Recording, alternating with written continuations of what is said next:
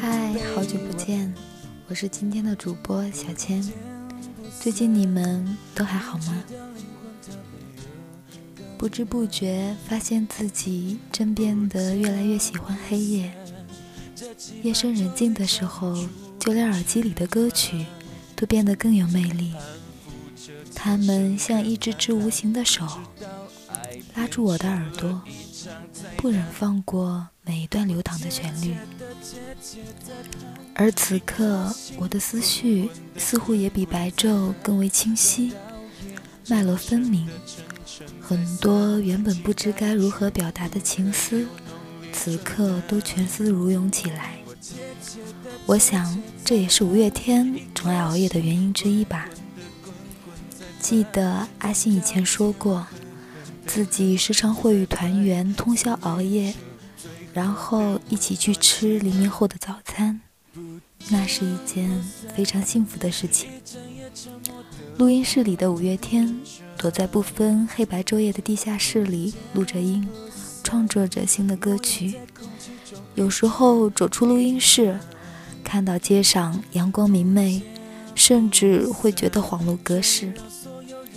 玛莎说，在录制《刹车》时，他特地使用了提琴贝斯。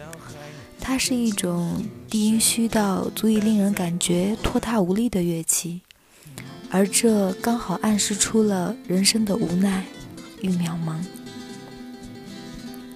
世界上有很多人在奋力地追赶着目标，每天都劳顿周波。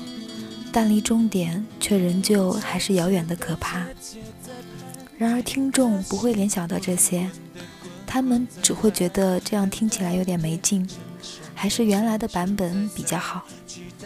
看到这里，我霎时感到，我从来没有站在他们的角度去思考过编排某一段伴奏的内在含义，只是单单的觉得好听，所以愿意向着无底深渊陷下去。如此想来，我对他们的喜爱，可能只是停留在表面。最羡慕的，应该要数阿信、怪兽、玛莎、石头一起混在男士腹中的时光。我明明只是坐在床前，看着那些被记录成文字的过往，却感觉和他们一起回到了高中时候那段不羁的青春岁月。那时候的阿信总是假装听课，抽屉里偷偷在看的，永远都是歌曲的乐谱和自己的填词本。他这种义无反顾的行为，颇令我感到钦佩。青春年少的他们，心里所想的就只有那个关于音乐的梦。沉浸其中的时候，他们不悔过往，也不畏惧前路。相比之下，我高中时明明有着非常非常非常想做的事情，可却总是恐惧失败的自己会没有退路。为了寻找所谓的退路，渐渐的也忘记了一直奋斗的方向和理由。我总是在害怕，害怕自己没有准备好，害怕自己沦落街头，害怕父母伤心难过。害怕别人非议，这么想来，直到现在，我也依旧是一个胆小鬼。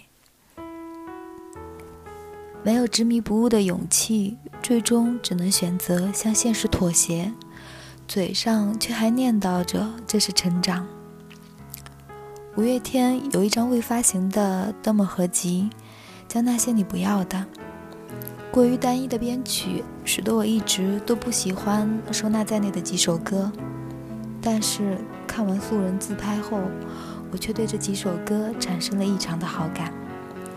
这些歌都是由高中时的阿信所创作，儿时经典歌曲的熏陶，使得他颇有文艺风范。因此，当时创作的歌曲也离不开诗书文艺的气息。然而，在发现如此风格的歌曲难以与台下的观观众互动后，阿信一改这般轻慧的曲风，开始变得现实起来。可能单单从对歌曲的认知和喜爱程度上，我依旧是不那么喜欢他们的。可是，只要听着那些不停重复的旋律和阿信青涩的嗓音，总有那么一瞬间，我觉得自己与五月天之间的距离更加近了。在窥探过他们的过往以后，似乎是拥有了只属于彼此的秘密一般，总能让我无时无刻都不禁窃喜。而更加神奇的是，在了解过这一段往事后，我不仅是对那个结局在录音室的五月天，更是对那个曲风淳朴的年代产生了浓厚的兴趣。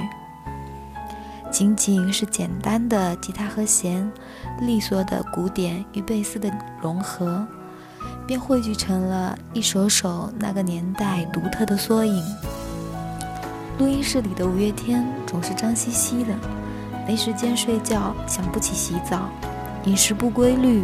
生活作息错乱，这样的他们，即使在遇到困难时烦恼得焦头烂额，却也依旧乐此不疲。我想，这应该就是将自己托付给了梦想时的模样吧。这也正是我如此喜欢五月天的原因。他们无论何时何地，都在朝着梦想努力，不管走了多远，都不会忘记来时的路。生性胆怯的我，总是会被这样的他们所深深吸引。